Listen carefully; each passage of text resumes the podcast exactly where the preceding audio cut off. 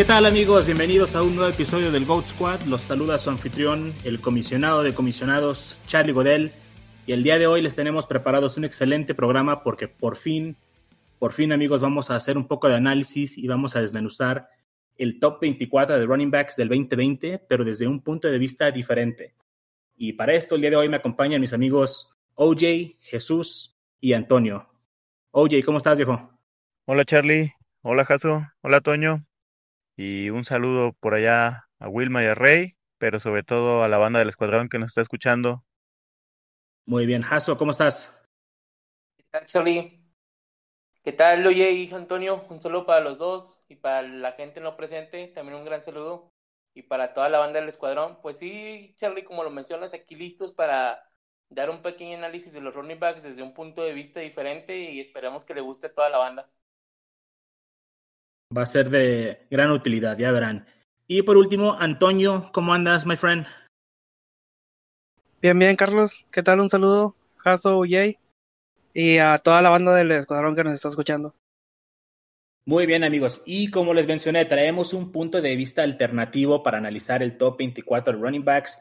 Y este es un análisis que el señor OJ se ha ideado por ahí con algunos algoritmos de ingeniería avanzada OJ es mucho más inteligente que yo, así que dejaré que él explique estos rankings de impacto.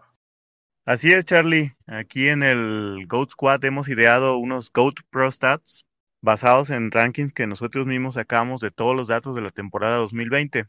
Para la evaluación del impacto, que es nuestro índice de efectividad o de la aportación que tenga cada posición para los puntos fantasy acumulados por cada equipo, tenemos cinco categorías. En el caso de los running backs, empezando de, menor a mayor, tenemos la categoría para llorar, es decir, un juego que seguramente te va a meter el pie de un tropezón en una semana regular.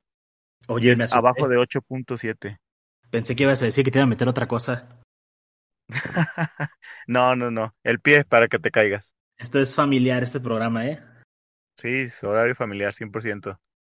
Después de ese, tenemos el rango malo, que sería de 8.7 a 13.5 puntos. Y lo consideramos malo porque si bien está debajo de la media, no es tan grave como para que te descarrile por completo. Quizá por ahí un buen desempeño de otro de tus running backs y dos de tus wide receivers todavía alcanzas a salvar la semana.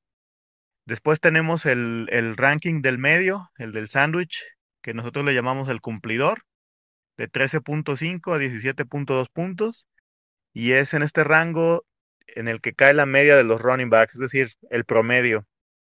Y es cumplidor porque te va a dar un piso que no necesariamente te va a tirar, pero tampoco te va a ayudar, no va a ser un diferenciador de, de para poder ganar tu semana, ¿no?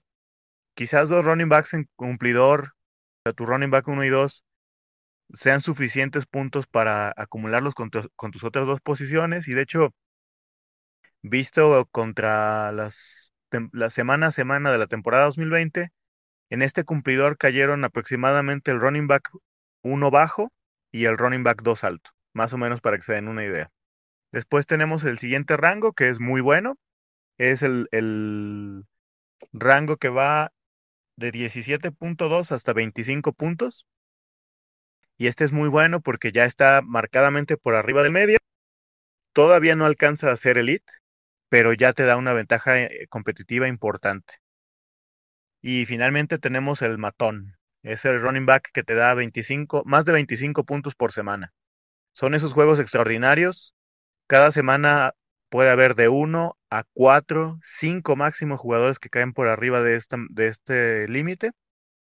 Y como su nombre lo dice, cuando tienes un jugador que te da más de 25 puntos como Camara en la final, bueno, en la semana 16, pues prácticamente ya amarraste tu partido, ¿no?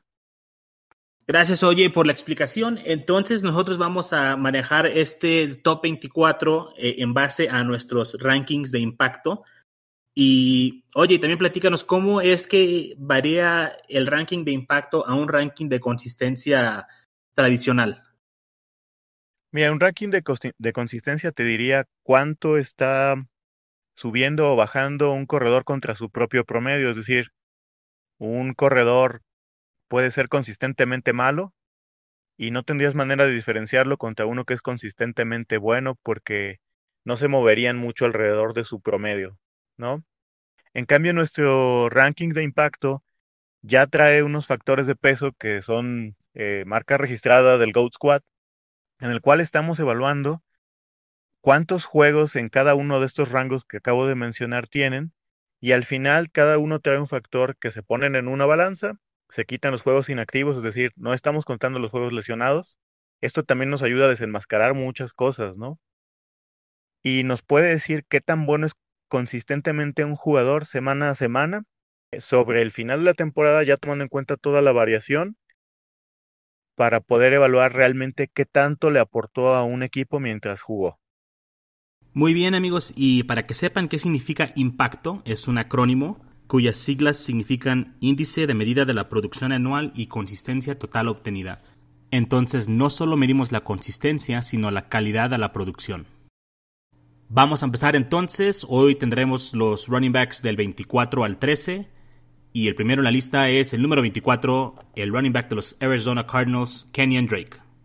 Pues Kenyon Drake fue el 24 en impacto, sin embargo tuvo un ADP de 16 y era el running back número 12 tomado en el draft. Segunda ronda, por ahí este, se estaba yendo a la mitad. Su fantasy finish fue el número 14.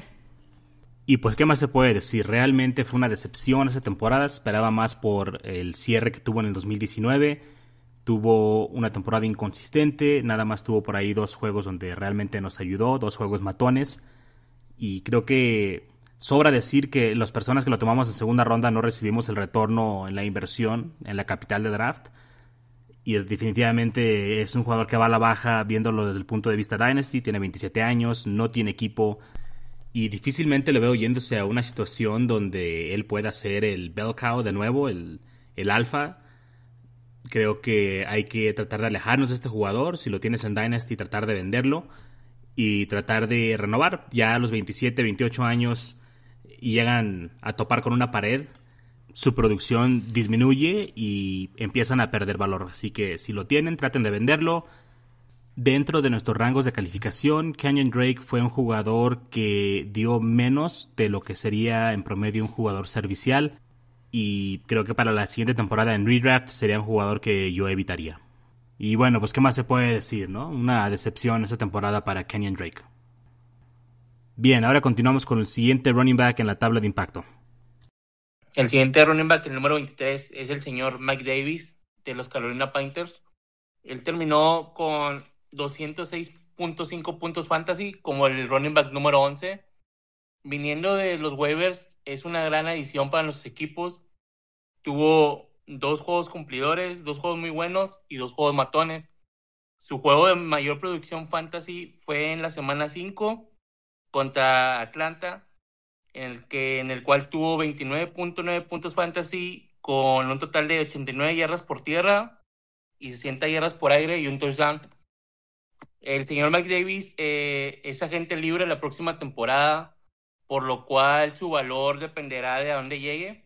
Eh, durante la semana anterior estuvo el rumor de, que podría llegar a los Seattle Seahawks por el tema de que Chris Carson es, es agente libre también, pero habrá que esperar cuál sería su valor para, para el 2021.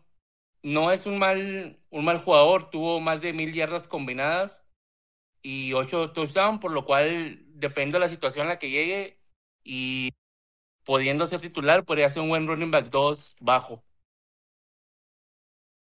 Y creo que hay aquí un valor importante del índice impacto que, que le traemos a la banda del escuadrón y es que si bien Mike Davis prácticamente tuvo el backfield de Carolina para él solo toda la temporada por la lesión de McCaffrey, y es un running back que como un veterano cumplidor podría ser servicial, como decía Hassel, como un running back 2 en otro equipo.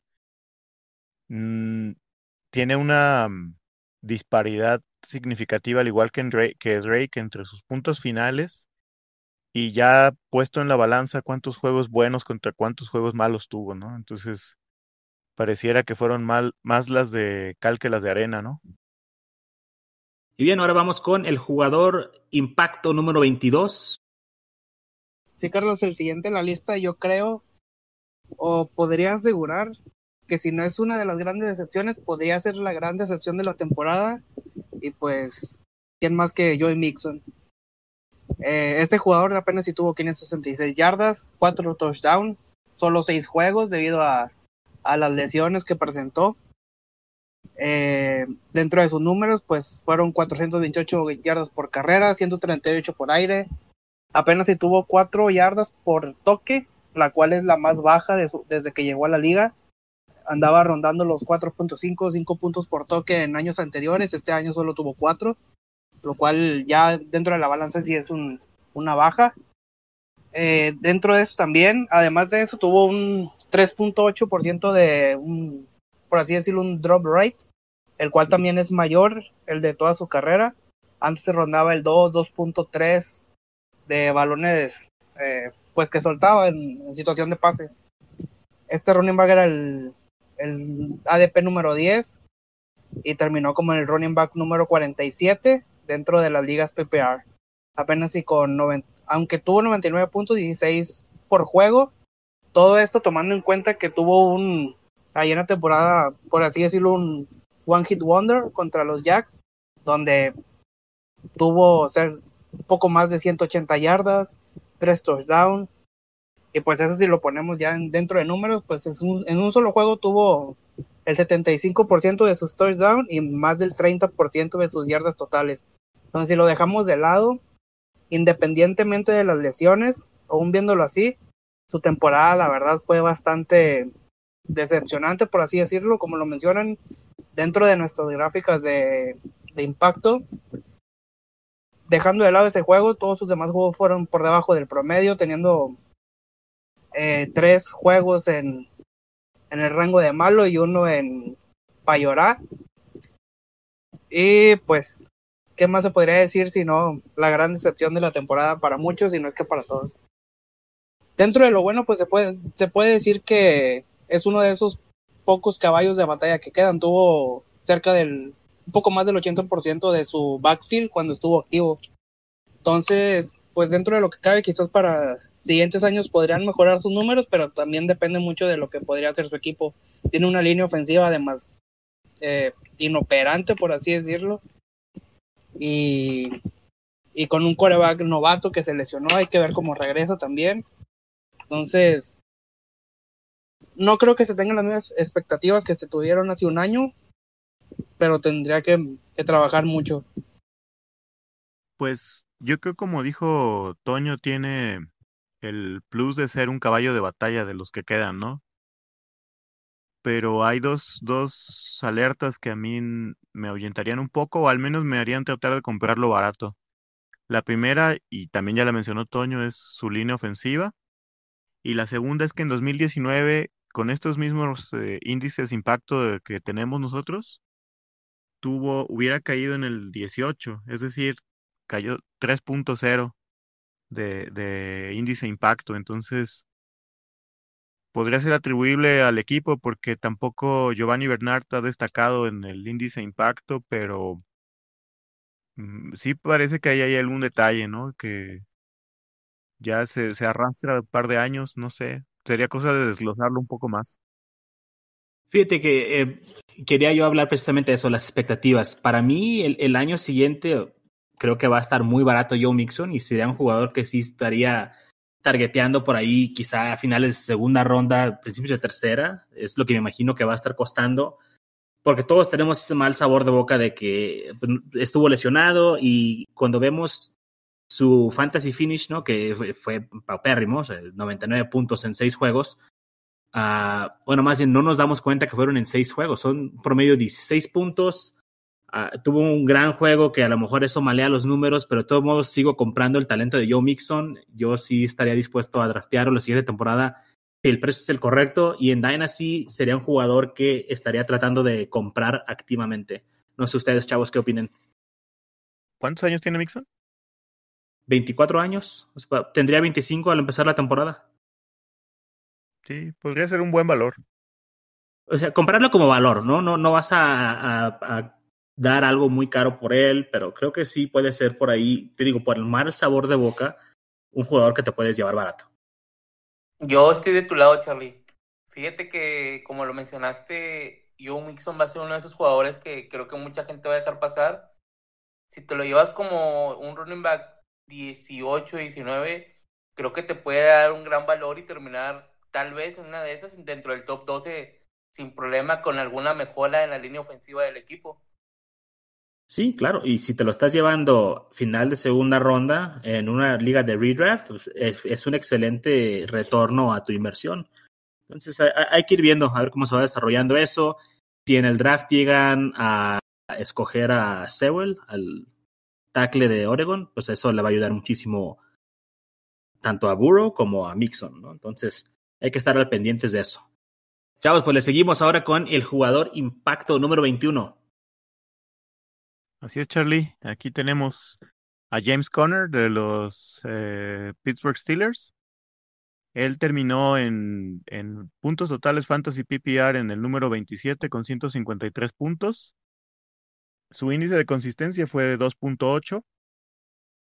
Era un, un running back que había levantado expectativas altas entre mucha gente porque a pesar de las lesiones que había tenido en 2019, se entendía que podía retomar el nivel que había tenido en 2018. Sin embargo, solo tuvo 645 yardas terrestres y 145 yardas por recepción, que había sido su diferenciador en 2018, con 5 touchdowns totales, todos por carrera. Tuvo eh, altibajos muy marcados, los bajos fueron los mayores. De hecho, para quienes recuerdan, en la semana 1 fue banqueado por ahí del segundo cuarto en, en la apertura contra los Giants. Inclusive se había rumorado que estaba lesionado, hubo por ahí algunos insiders que dijeron que había fingido una lesión para poder banquearlo, pero en realidad pues lo sentaron por rendimiento, entró Snell, no lo hizo mal, y después en la semana 2 y 3 retomó un poco el, el rumbo James Conner, fue el corredor 17 en esas dos, parecía que retomaba el rumbo y sin embargo después se volvió a caer. Al final de la temporada él terminó con cinco juegos para llorar, uno malo, tres neutros o serviciales y solo estos que les comento eh, por arriba del, de la media, ¿no? Se perdió tres juegos por lesión y a pesar de haber jugado un juego más que Chop, que es como digamos en términos de, de puntos totales, para que nos podamos eh, hacer una referencia, Chop terminó como el running back 7 u 8, si no estoy mal, o a lo mejor el 9. Entonces, pues la realidad es que James Conner fue una decepción importante para las ligas redraft y en general ya para Dynasty no es un valor. Tiene 26 años, cumple de hecho 27 eh, antes de empezar la temporada 2021 y es un agente libre, entonces no se espera que Pittsburgh lo retenga. De hecho, hay muchos mocks por ahí que ponen a Najee Harris en Pittsburgh. Y bueno, la línea ofensiva de Pittsburgh no fue la mejor. Se espera también que eh, hagan algo, ¿verdad? Porque basaron demasiado en la temporada su juego ofensivo en la, por aire. Y pues ya no hay mucho jugo que sacarle a Connor. Yo creo que ya dio lo que tenía que dar. Eh, se fue, las expectativas eran relativamente bajas, sin embargo, pues creo que quedó a deber de todas maneras contra el ADP hablando, ¿no? Él, él, se fue en el 38 en general, pero creo que en ese 38 te pudiste haber llegado mejor running backs, ¿no? De acuerdo. Sí, Conner eh, no me gustaba para nada esa temporada. Ah, sé que hemos platicado de los jugadores que no son de cristal. El caso de Conner es, es, ha estado lesionado siempre. O sea, es algo raro, ¿no? Como que no termina ni siquiera un juego. Siempre sale por lesión y es de los pocos jugadores que sí me atrevería a ponerle ese, ese sobrenombre, o sea, jugador de cristal. Pero, pues sí, como dices tú, creo que el, el valor Dynasty, pues ya no, no hay. Y en redraft, pues tal vez tampoco, porque va de salida de Pittsburgh, en mi opinión. Sí, también algo que creo de James Conner, creo que fue una víctima del, del sistema que implementó Tomlin. O sea, era un, Pittsburgh fue un equipo que después de media de la, mitad de temporada hacia adelante un equipo que abusó del juego aéreo y la, las oportunidades de acarreo para cualquier corredor de Pittsburgh, la verdad, eran muy pocas. Sí, es correcto. Se cayó ese equipo y se le cayó el brazo a Big Ben y todo se derrumbó. Muy bien, amigos, y vamos a continuar con el siguiente jugador impacto. Y este es el jugador número 20, Ronald Jones de Tampa Bay. Este creo que sí fue un, jugador que valió la pena, este, donde lo estábamos tomando. El, ADP fue el 98, era el running back número 33 tomado en el draft. Su fantasy finish fue el número 21 con 172.5 puntos PPR y jugador impacto número 20 tiene un índice de impacto de 2.9, lo cual es este, un jugador servicial, llamémoslo así. Uh, se rumoraba mucho que no iba a, jugar porque contrataron a Fournette y realmente no se vio que le quitara a Fournette mucho juego durante la temporada. Eh, Ronald Jones tuvo seis juegos para llorar. Bueno, creo que se perdió dos de esos juegos, entonces no, no los mató tanto ahí. Y los demás juegos fueron entre muy buenos y regulares. A mí lo personal me gusta mucho Ronald Jones. Es más joven que Keyshawn Vaughn, que también pensamos que podía ahí quitarle algo de oportunidad, pero no fue así. Casi corrió para mil yardas, tuvo 978 yardas. Uh, no fue muy involucrado eh, en el juego aéreo, no, no tiene las manos ahí para eso. Pero lo que sí tenía era un uh, libreto de juego positivo, ¿no? Este, con Tom Brady cambió la ofensiva de Tampa Bay, siempre iban arriba o por lo general iban arriba, lo cual le ayudaba mucho a Jones porque pues, corrían más el balón. Entonces, en este caso, pues sí, sí rindió bien. Eh, creo que fue un buen pick para los que se lo pudieron llevar por ahí en novena ronda. Y en cuanto a fantasy, pues ahorita yo creo que es el dueño del backfield en Tampa. No creo que se vaya a quedar Fournette ahí. Es un jugador que también activamente estaría tratando de comprar, porque con el cierre que tuvo Fournette, mucha gente piensa que se queda ahí y que es el backfield de Fournette. Yo sí trataría de adquirir ahí a, a Rojo de ser posible. ¿Ustedes qué les parece este jugador?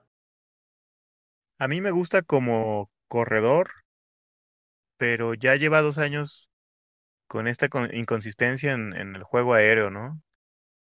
Y yo creo que Tom Brady se desesperaba tanto con él como con Fournette porque ninguno de los dos realmente destacó como pass catcher, ¿no?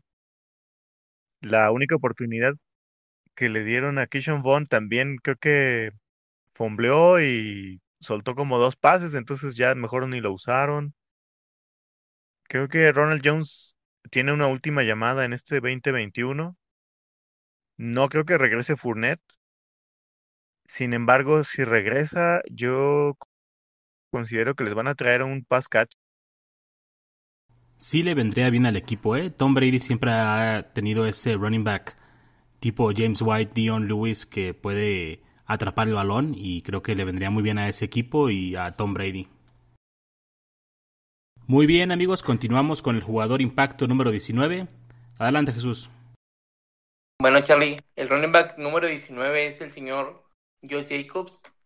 Eh, termina en el noveno lugar de puntos fantasy con 210.40. Eh, tuvo dos juegos matones, dos muy buenos y tres serviciales. Su mejor juego fue en la jornada inaugural contra Carolina.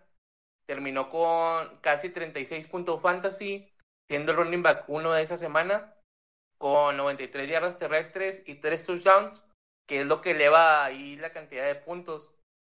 Eh, en el tema de Job Jacobs y el por qué le pega la consistencia, más que nada es la narrativa de que no tiene targets. Eh, Joe Gruden nos vendió la idea de que este año iba a tener más volumen en ese aspecto, pero pues no se dio por ningún lado. Entonces, mientras esto no sea posible con Jacobs, yo creo que va a ser un running back uno bajo, dos alto, muy sólido, pero este tema sí le pega mucho, mucho en el volumen.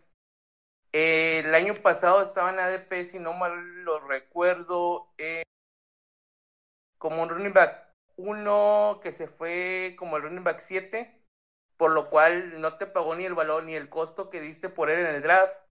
Entonces, pues yo podría decirlo que fue ahí una pequeña decepción, pero era algo que se veía venir por el tema de los targets. Fíjense que comparando con su campaña 2019, también quedó en el 18. Su índice de impacto fue 3.3 y aquí viendo la tabla de, de juegos buenos y malos, Josh Jacobs tuvo realmente un juego matón en su temporada de novato y tres buenos. O sea, realmente vivió en la media, lo cual pues es decepcionante para un jugador que tiene tanto volumen, ¿no? De hecho, la disparidad entre su rank total de, de puntos fantasy contra el índice de impacto habla precisamente de la poca efectividad que tiene. Dos años seguidos con el mismo sistema, con el mismo coach, de cada un tercero, la verdad es que no entusiasma mucho.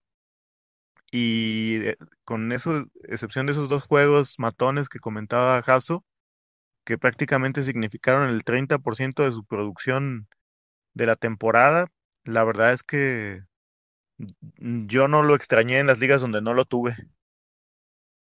No, y precisamente esto pasa con este tipo de jugadores que estamos analizando ahorita, ¿no? Con estos de impacto que apenas si es regular, no se extrañan. O sea, de hecho, es, es bueno evitarlos o es bueno si no los tomaste. Fíjate, estadística curiosa aquí de Josh Jacobs, es eh, rankeado número 96 en puntos por oportunidad. Sus oportunidades son la combinación de targets y acarreos, el número 96. Ahora vamos con el jugador impacto número 18 de la temporada 2020. Sí, Carlos, este jugador número 18 podría decirse que es una de las grandes sorpresas de este año. Es Jaden McKissick. Yo creo que es un jugador que muy poca gente, o podría decir que nadie tenía en cuenta para ligas. Era un backfield con demasiada gente al principio de temporada. Tenían por ahí a estaba Barber, estaba Gibson, estaba McKissick, estaba Adrian Peterson. Había muchos jugadores, estaba exactamente. Entonces había muchos jugadores y no se tenía claridad de quién lo iba a tomar, porque incluso Gibson se venía con una fama de que en, en el college era un jugador poco utilizado. Pero al final todo, pues Jaden McKissick, en, en especial en ligas PPR, fue un jugador que redituó cual, cualquier costo que te lo haya llevado. Tuvo 954 yardas, de las cuales 589 fueron por aire, 80 recepciones. Fue el segundo jugador con más recepciones, bueno, el segundo corredor con más recepciones y el que tuvo más targets, incluso por encima de Camara, en targets. Eh, eh, si bien un detalle es que no, no tuvo touchdown, bueno, solo tuvo tres touchdowns en la temporada, pero en general creo que los running back de, de Washington no fueron, no fueron, ah, también había mucho, mucha distribución en eso. Peyton Barber entraba en línea de gol, Gibson entraba en línea de gol, McKissick ya se ubicaba más como un slot. Tuvo cinco, promedió 5 recepciones por juego, 7.4 yardos por recepción, tuvo un porcentaje de catch del 66.7%, solo 1.8% de balones soltados de drop, drop rate, y como te digo, su ADP era del 294 y el running back 85. Y terminó como el. Sí, exactamente. Y terminó como el running back 15 con 183 puntos en PPR, 12 puntos, puntos por juego. Y como mención, si tomamos en cuenta las yardas, más de la mitad de las yardas que tiene en toda su carrera las hizo esta temporada que acaba de pasar. Wow. Bendito Alex Smith. Sí, también el guion de juego tuvo mucho que ver porque Washington no fue para nada un equipo que estuviera dominando a los demás equipos y tuviera la, la oportunidad de estar metiendo a Gibson todo el tiempo, ¿no? Y por otro lado, ese ADP que comenta Toño, que fue casi casi el 300, subió un poquito porque si se acuerdan, Darius Guys estaba proyectado para ser titular en Washington lo sueltan antes de que empiece la temporada y también sueltan a Adrian Peterson. Entonces, todas las ligas que draftearon la semana previa o inclusive la semana del kickoff, eh, había esa incertidumbre a quién agarrabas, a McKissick, a Gibson o a Peyton y pues creo que fue como aventar el dado ahí entre todos y por eso debe haber estado muy parejo ese ADP al final. Bueno, le ayudó más bien a emparejar el ADP al final, ¿no? Iba a decir yo, comparándolo con Antonio Gibson, que apenas si se perdió a estar en el top 24, es el jugador número 25 en nuestro ranking de impacto. Eh, y están muy similares en cuanto a, puntos y de hecho solamente centésimas aquí de, de, puntos los separaron para estar en el ranking de impacto. Pero a lo que quiero tocar con el tema de Gibson es que, vaya, McKissick no creo que vaya a figurar tanto la siguiente temporada en un backfield. Entonces, parte de esa producción que tuvo McKissick, quiero pensar que se la va a ir a Gibson y creo que vamos a ver a Antonio Gibson mucho más alto en esta tabla la siguiente temporada, porque tuvo mucha inconsistencia Gibson, tuvo ahí varios juegos donde no hizo mucho, o sea, todos recordamos el juego contra Dallas en Thanksgiving, ¿no? Donde se hizo sus tres, sus tres touchdowns, pero más allá de eso, te dio un par de juegos uh, muy buenos y te dio otros tantos serviciales, pero hasta ahí. yo pienso que era porque también estaba muy dividido o estaba muy cargado a veces con JD McKissick, uh, el quarterback, ¿no? Estaba Alex Smith, le repartía mucha bola a él. Esperemos que Antonio Gibson pueda obtener más volumen porque creo que puede ser un gran jugador, un gran jugador para Fantasy la siguiente temporada. Bien amigos, vamos ahora a continuar con el jugador número 17 en nuestro ranking de impacto. Así es, el 17 es Clyde Edwards Hiller, el famoso CEH, este novato que venía con todo el hype del mundo después de que los Chiefs lo tomaron al final de la primera ronda en el draft de 2020. Yo creo que muchos proyectamos o fuimos exageradamente optimistas lo vimos como la segunda venida de Karim Hunt en aquella temporada que tuvo con los Chiefs, donde fue un novato sensación. Pero la realidad es que muchos factores se conjugaron. El Chiefs abandonó en gran parte el juego terrestre. Se fió mucho de Mahomes. La liga, perdón, la línea ofensiva de Chiefs no fue lo que se esperaba. Bueno, más bien, yo creo que sí fue lo que se esperaba y, todos habíamos dado por descontado que al hecho, el, simple hecho de estar en una ofensiva tan buena le iba a ayudar, pero la realidad es que Chiefs no, no es una de las mejores líneas de la liga. Y esto se refleja en los, en los stats de CEH. Tiene menos de 700 yardas corriendo, 692, apenas 234 yardas por aire en 300 recepciones de 46 targets. Estamos hablando de un porcentaje de recepción por ahí del 60%, que se suponía era su fuerte viniendo de LSU, ¿no? Y una cosa que fue muy señalada por todos a lo largo de la temporada es que solo tuvo cinco touchdowns. Creo que con excepción del juego contra Texans inaugural y aquel juego contra Buffalo donde corrió como para 120 yardas, eh, se, se, mantuvo apenas en un nivel servicial y pues obviamente no devolvió la inversión que se hizo en él. Él fue en ADP el 18 total y el running back 13. Es decir, lo estábamos, nos lo estábamos llevando en segunda ronda alta, algunas veces se fue hasta en primera, dependiendo de la liga. Y si bien tuvo 4.6 yardas por acarreo, que era algo que no se esperaba, ¿no? Se esperaba más por aire, pues no tuvo un solo juego matón. Tuvo cuatro buenos, uno neutral seis malos y dos desastrosos y se perdió tres juegos por lesión. Em, yo creo que puede ser un valor para Dynasty. No lo compraría como un running back 1 todavía, pero lo tomaría como un running back 2 alto, con alto techo, quizá hasta un running back 1, dependiendo de cómo Kansas eh, reorganice su juego terrestre y en general su ofensiva y esperemos que no le hagan a Mahomes lo que le hicieron a Russell los Seahawks, ¿verdad? Esperemos que no. Fíjate que a mí CEH sí fue uno de los jugadores que me quemó esta temporada. Yo en algunos Dynasty Startups lo llegué a tomar hasta en el 1.06 y estoy muy arrepentido. Pero no estoy completamente decepcionado en el sentido de que creo que esta temporada tal vez sea el piso, ¿no? Creo que va a mejorar, creo que tiene que estar más involucrado en el juego aéreo, y no sé, 20 tal vez targets más que le puedan dar y si corren un poquito más el balón, o sea, vaya, si incrementan el volumen, tiene que haber un poco más de producción y ya lo haría un jugador de un poco más impacto, quizá ya tirándole más a algo por encima de lo servicial o por encima del, del grueso. Y sigue siendo un jugador que me gusta mucho. Me arrepiento de haberlo tomado a veces tan alto, pero pues me voy ahí a morir en la raya, ¿no? Con esa decisión. No, no hay, no hay vuelta atrás. No lo vendería. O sea, para mí es un hold en Dynasty y sería un jugador que sí estaría buscando en redraft a finales de primera ronda o quizá al principio de segunda ronda en ligas PPR. Sin duda, porque ahorita si lo quisieras vender, no lo podrías vender caro. O sea, no regresaría el, pick que ya gastaste en él. Lo mejor es quedártelo y esperar qué movimientos hace Kansas en la agencia libre también.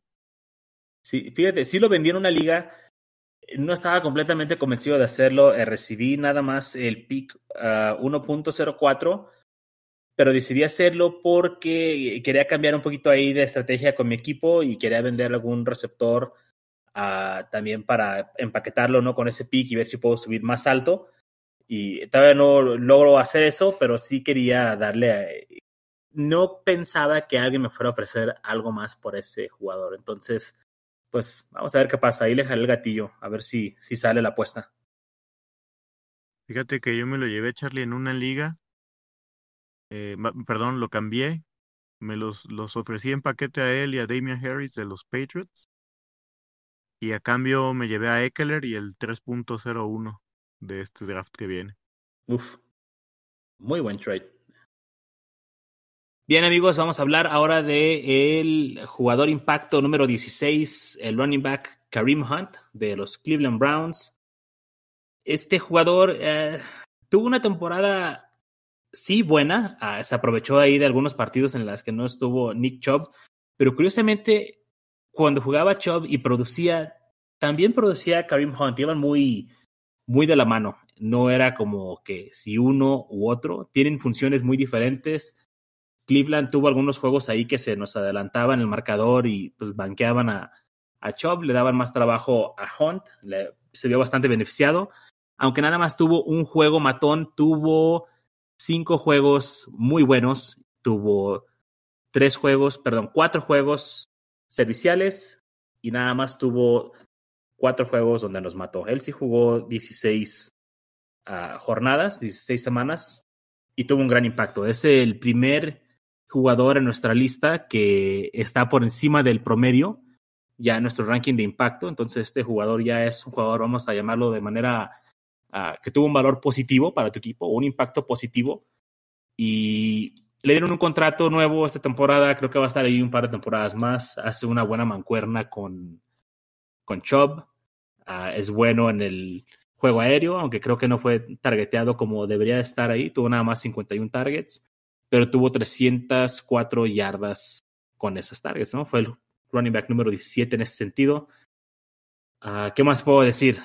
E, esperaba un poquito más en cuestión de que lo alinearan en el slot. Se hablaba mucho de que iban a poder usarlo como wide receiver. No fue de esa manera. Por ahí hubo algunos partidos donde el clima estuvo muy feo también en Cleveland y pues mucha gente empezaba a dudar de Baker. Yo pienso que todavía puede ser productivo. Y es un jugador que, que me gustaba llevarme esta temporada en rondas medias. Eh, es lo suficientemente joven aún que estaría viéndolo en, en Dynasty. Y también que si llegase a haber una lesión uh, para Chop, pues Kareem Hunt puede ser un, league winner, aunque pues no podemos eh, pensar o, proyectar ese tipo de, de lesiones, ¿no? Y perdón, nada más para rematar. El ADP de Hunt fue número 59, running back 27. Su fantasy finish fue el jugador 8 con 213 puntos. Y de nuevo, es el impacto 16. Curioso ver cómo alguien que fue el número 8 en cuanto a puntos totales es el 16 sin impacto. Y eso es por la intermitencia de que tuvo algunos juegos muy buenos y tuvo varios juegos donde, pues, para llorar. Sí, sí, los juegos ya sea malos o para llorar, eh, al final del día llevaron como a un punto medio su índice de impacto. De hecho, de los, de los cuatro juegos que se perdió Chop por lesión, uno fue para llorar de Hunt, que fue en la semana 6, y en la semana 8 apenas pasó la métrica para que fuera malo y no para llorar. Entonces, sí está muy atado ahorita en Kareem Hunt a Nick Chop, pero sin duda es un backfield que para el próximo año es muy atractivo y vale la pena buscarlo. En Dynasty yo creo que ambos son buenos valores para, para tirarse a matar por ellos, ¿verdad? Y bien, como mencionaba, Kareem Hunt, el primer jugador con un impacto positivo para nuestro equipo. Vamos ahora a pasar con un jugador que a mí me gusta mucho, el jugador impacto número 15. El jugador impacto número 15 es el novato de Andre Sweet. Él termina como el running back 20 en puntos fantasy con 173.8, eh, con casi mil yardas combinadas y 10 touchdowns. El señor Sweet tuvo dos juegos matones, dos juegos muy buenos y dos juegos muy cumplidores. Hay que recordar que Sweet se perdió varios juegos ahí por, por un problema de lesión de, de, conmoción que no lo dejaba regresar eh, ahí a mitad de temporada. Su mejor juego y fue donde se dio a notar fue en la semana 16 contra Jacksonville, aprovechando esa pésima defensa por tierra. Terminó como el running back 3 de la semana con 116 yardas terrestres y dos touchdowns. Eh, Sweet va a estar con un nuevo coreback y con un nuevo head coach, por lo que espero sea un gran soporte para Jared Goff y para la ofensiva. Y yo creo que va a ser el arma principal ahí en, su equipo. La verdad, yo lo veo con un gran potencial como un running back 2 y podría tener una, una buena alza de valor para la siguiente temporada. Sí, a mí es un jugador que me gusta mucho. Eh, creo que saliendo de college, para mí era uno de los mejores dos prospectos como corredores junto con Jonathan Taylor. Uh, su situación no le ayudó. Llegar a los Lions, pues parece que no le ayuda a nadie y Matt Patricia como que no se vio que sabía cómo utilizarlo. Esperamos que este nuevo coach sí tenga un poquito más de ideas porque creo que es un jugador muy versátil, es un jugador que puede atrapar bien el balón y además de correr. Y sí, me gustaría ver que tuviera más volumen. Creo que le hace falta más oportunidad. Yo creo que con Swift, al menos personalmente, yo estaría en, a la espera de ver qué equipo arman alrededor. Alrededor de, de Jared Goff y de él, porque hay que tener en cuenta que se va muy seguramente Kenny G, se, va Marvin Jones, y pues las únicas armas serían Hawkinson y él. Entonces quizás ese sea, sea un poco más cargado y pues las defensivas se van a, adecuar a, ya solo dos jugadores, si no es que no, no es que no le traen algún, algún receptor que abra un poco la defensa.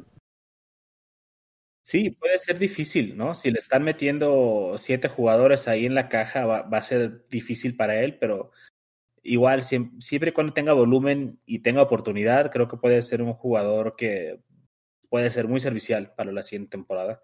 Y definitivamente en, Dynasty, pues es un jugador que a mí me encanta, ¿no? Es un jugador que quisiera tener en todos mis equipos. Y en Dynasty lo que hay que apostar es al talento, ¿no?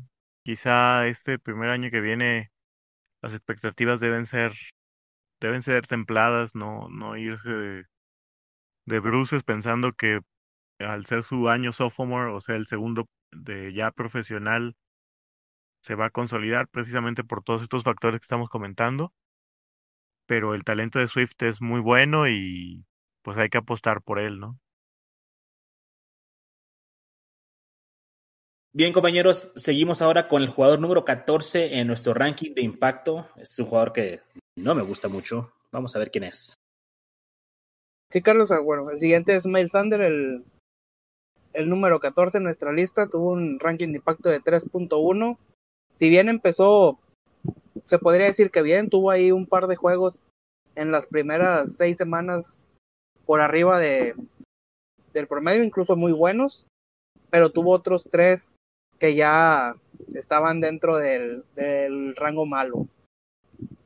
Este también, cuando se vino toda esta situación de Carlos, de Carson Wentz con, con Peterson, también afectó al juego, vino una baja de juego notable eh, empezó a caer juego tras juego de la, de la jornada de la semana 10 a la 13 se vio un declive.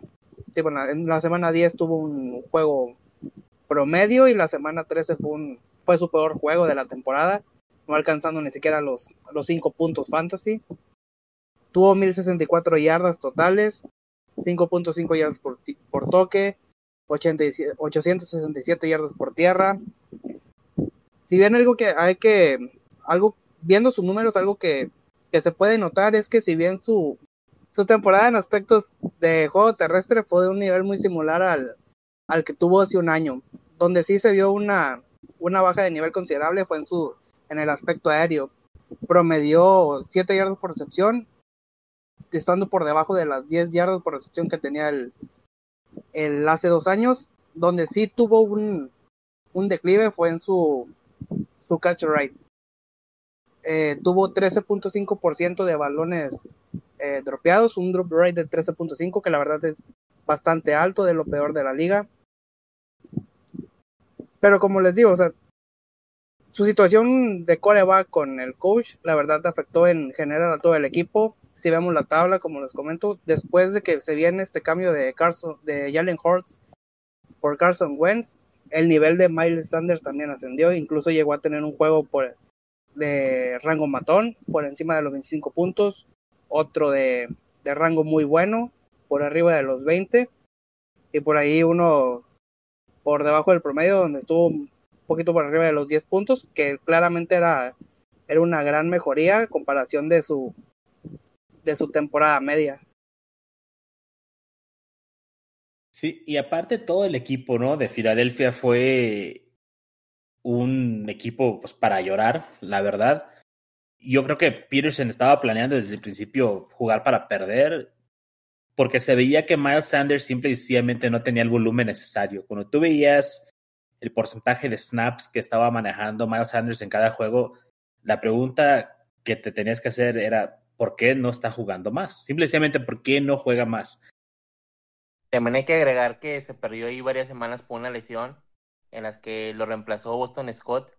Y ese reemplazo de Boston Scott le quitó algo de volumen aéreo desde el principio de temporada también por lo cual se ve ahí sus, datos, como lo menciona Antonio, a la baja. Pero sinceramente, que Miles Sanders para mí es un gran talento, un poco desperdiciado la temporada anterior, pero los últimos tres juegos que tuvo con Jalen Hurst como titular dan algo de esperanza para que la temporada 2021 retome a ese punto de ser un buen running back top 15, máximo top 20 sin duda, por puro talento y volumen. A mitad de temporada hubo partidos donde sí Doug Peterson le bajó un poquito la carga al rango de que hubo partidos donde tuvo nada más 10 acarreos, 8 acarreos, y eso pues nos hizo dudar del por qué lo hacía.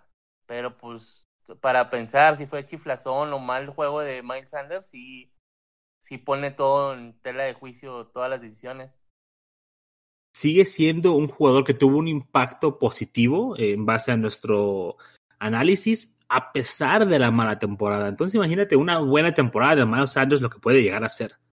Sí, mira, estaba checando el snapshare de las semanas que estuvo activo a Miles Sanders y cerró fuerte las últimas tres semanas, 14, 15 y 16. Tuvo por encima del 80% del snapshare y eso es lo que queremos ver realmente con un corredor que nosotros consideramos top o que consideramos un caballo de batalla. Y ojalá el siguiente coach pueda darnos este tipo de, de volumen, este tipo de, de, snaps a Miles Sanders, porque pienso que, que sí puede producir si se le da la oportunidad. Sí, sin duda, sin duda, yo como te menciono, tiene mucho talento y creo que con la oportunidad que le dé el coach nuevo que esperemos, puede mantenerse como un excelente running back y tal vez un excelente caballo de batalla. Así es, muy bien. Vamos a continuar con el último uh, running back que vamos a revisar hoy en nuestro ranking de impacto. El running back número 13. ¿Quién lo tiene por ahí? Eh, pues es ni más ni menos que el señor Miles Gaskin, mi Charlie. Él, si bien terminó como el running back número 29 total, con 146 puntos en la temporada 2020, en nuestro ranking impacto, él es el 13. Esto se explica principalmente porque no tuvo un solo juego desastroso. Si bien tuvo tres malos, tuvo cuatro neutros que tiraban a bueno, un bueno y un excelente. Se perdió algunos juegos por lesión y él tuvo eh, en su contra, si recuerdan, las primeras tres, cuatro, quizás cinco semanas de la temporada, que estaba ahí Jordan Howard llevándose todos los acarreos en línea de gol y entonces no lo metían a él entre las yardas 20, después de la yarda 20, ¿verdad? Solo jugaba entre las 20. Em, él tuvo en total 477 yardas por, por, por tierra, 249 por aire, con 32 recepciones y solo tuvo dos touchdowns. En total él jugó 10 juegos solamente, es decir, se perdió 7 en toda la temporada. Él tiene 24 años, fue un pick de séptima ronda hace dos años cuando lo tomaron los Dolphins. Acaba de cumplir 24 años, es decir, eh, todavía se conserva joven para esa temporada 2021. En cuanto a ADP, no existe. Si ustedes lo buscan, se fue completamente undrafted, no existía en los draft boards. Y pues fue un gran valor para todas esas semanas donde eh, había bajas eh, significativas de running backs, ¿no? Sí, Miles Gaskin para algunos de nosotros fue un league winner. En la semana 16 contra los Raiders tuvo 34 puntos con dos touchdowns ahí y realmente tuvo una buena temporada, ¿no? Sobre todo considerando que fue un jugador undrafted y ser un jugador con el impacto 13 dentro de nuestras métricas nos habla de que hubo producción a pesar de que tuvo un game script negativo Uh, estuvo, en, mira, desde la semana 5 que se adueñó básicamente de ese backfield fue el running back 8, el 7, el 17, 16 y 2 en los juegos que jugó. Obviamente ahí no mencioné los que se perdió por lesión. A mí es un jugador que me gusta, es un jugador que pues, cuesta poco en este momento. Existe el rumor ahorita de Aaron Jones a los Dolphins. El representante de Aaron Jones está tratando de hacer el mejor trabajo posible por asegurar que su cliente tenga algo de, relevancia. Uh, no creo que vaya a ir Aaron Jones ahí. Si acaso van por un running back, pues sería mejor tomar un novato del draft, ¿no? Tenerlo por cuatro años a un contrato mucho menor que lo que va a pedir Aaron Jones. Pero yo no veo necesario. Realmente creo que Miles Gaskin puede ser muy servicial para Fantasy en la siguiente temporada. Sí, de hecho, lo emparejaron con Salvo Ahmed al final de la temporada. Digamos, a partir de la mitad de la temporada en adelante, quizá una decisión sensata de los Dolphins, eh, financieramente hablando, sería conservarlos a ellos dos y tener por ahí un tercer, cuatro o, cuarto running back que pueda entrar en, en, en, en ausencia de alguno de ellos, que sabemos que las lesiones van a seguirse dando, pero en realidad el costo que ellos le traen a Miami pues es prácticamente nada comparado contra el valor que pueden regresar ambos como, contribuidores ese backfield, ¿no? Ahora, obviamente nosotros como managers de Dynasty quisiéramos que se decantaran por uno y que lo tuviéramos además en nuestro equipo, ¿no? Yo en cuanto a Dynasty sí me sí sí procuraría tener a Ahmed en las ligas donde no lo tengo. Yo lo levanté en cuanto fue undrafted free agent por los Niners y lo conservé ahí en el taxi. Y pues Gaskin a lo mejor tratar de comprarlo barato porque tampoco hay ninguna garantía, no tiene el capital del draft, es, fue una séptima ronda. Su contrato pues es barato y si bien no es muy grande, pues tampoco es un jovenzuelo en términos de vida NFL, ¿verdad?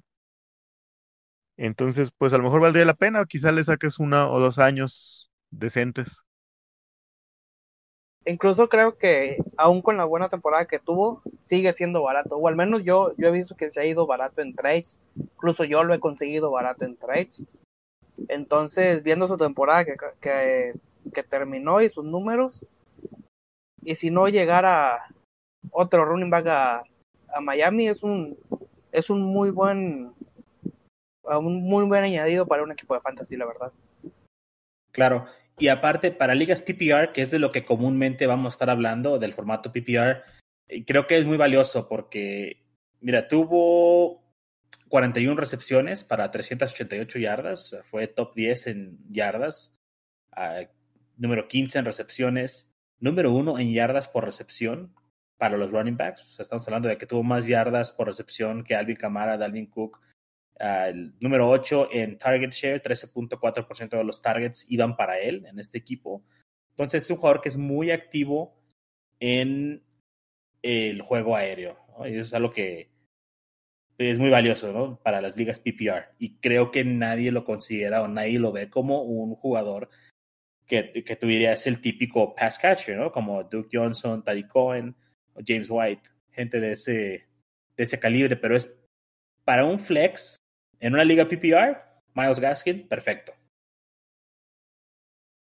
Y muy importante, ¿no? El, el índice de impacto que nosotros tenemos, pues nos muestra que con una muestra que a lo mejor no es demasiado grande porque apenas son 10 juegos, sus temporadas anteriores prácticamente no jugó, fue consistente, a pesar de que al principio de temporada no le dieron mucho juego.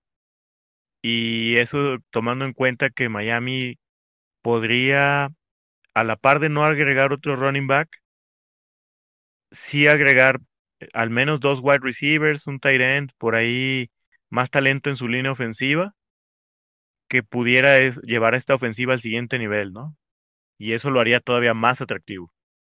Sí, y por eso en Dynasty el momento para comprar es ahora, antes de que sepamos si sí hay un running back o si no hay un running back, porque si no contratan a un agente libre y si no draftean a un running back, entonces ya están mostrando sus cartas, ¿no? Miles Gaskin es el titular el siguiente año. Entonces tenemos que aprovechar ahorita que hay esa incertidumbre y tomar un riesgo. Amigos, pues eso es todo por este capítulo. Vamos a darles un rundown rápido de quiénes fueron los running backs del 24 al 13. Y fueron Kenyon Drake, Mike Davis, Joe Mixon, James Conner, Ronald Jones, Josh Jacobs, JD McKissick, Clyde Edwards-Hilaire, Kareem Hunt, DeAndre Swift, Miles Sanders y Miles Gaskin. Esos son los running backs del 24 al 13. Para el siguiente capítulo vamos a estar hablando del 12 al 1. Esperamos que nos escuchen el siguiente capítulo. Y no olviden seguirnos en redes como Goat Squad FF, en Twitter y en Facebook. Manden sus preguntas al correo goatsquadff.gmail.com. Suscríbanse al podcast y no se pierdan un solo episodio. A nombre de todo el Goat Squad, cuídense banda. Hasta la próxima. Hasta luego. Hasta luego. Hasta luego, un saludo. Hasta luego, un abrazo.